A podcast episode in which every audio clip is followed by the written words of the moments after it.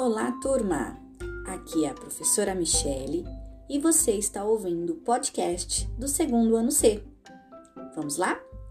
A história de hoje se chama A Coragem da Cigarra. Uma cigarra decidiu provar a onça preta que era mais corajosa do que ela. A onça preta, naturalmente, não levou a sério. Como um inseto tão pequeno como você pode ser mais corajoso do que um animal feroz e enorme como eu? questionou a onça. Sou mais corajosa porque enfrento o maior de todos os perigos. Ah, é? E qual é esse perigo tão perigoso? Eu sou capaz de enfrentar a fome. A onça preta quase riu. Mas vendo que a cigarra não estava brincando, decidiu ouvir o que ela tramava. Consigo ficar mais tempo sem me alimentar do que você, desafiou a cigarra. Duvido! Daqui a três dias, bem cedinho, nós duas voltamos a nos encontrar aqui, perto desta árvore. E aí veremos. A onça preta aceitou o desafio.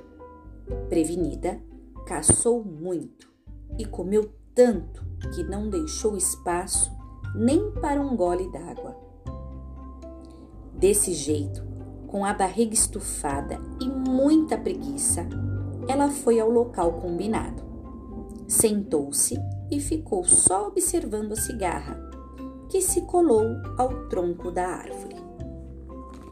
Uma não tirou os olhos da outra, vigiando-se mutuamente. A primeira a desistir perderia o desafio. Amanhã virou tarde, depois noite e madrugada. Nasceu uma nova manhã e o dia terminou como sempre terminava, sem que a cigarra e a onça preta se mexessem. Uma semana se passou. Após digerir com muita dificuldade tanta comida, o estômago da onça preta finalmente se pôs a reclamar. Voltara a ter fome. Aos poucos, a força de vontade da fera foi sendo vencida e ela começou a olhar a cigarra com outros olhos. Não é que ela daria um ótimo tira-gosto antes de uma nova caçada? Com uma patada, a onça preta derrubou a cigarra para engoli-la. Para sua surpresa, o inseto não estava mais dentro da própria pele, que virara uma casca vazia. Por uma rachadura nas costas, fugira e se refugiara no alto da árvore.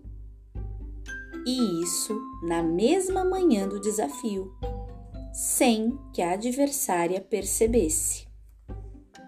Com muita raiva, a onça preta teve de admitir de que aquele inseto tão pequeno era realmente corajoso por desafiar um animal tão feroz e enorme quanto ela, e ainda escapar com vida. E aí, gostaram? Me contem depois o que acharam dessa história. Um beijo e até o próximo episódio!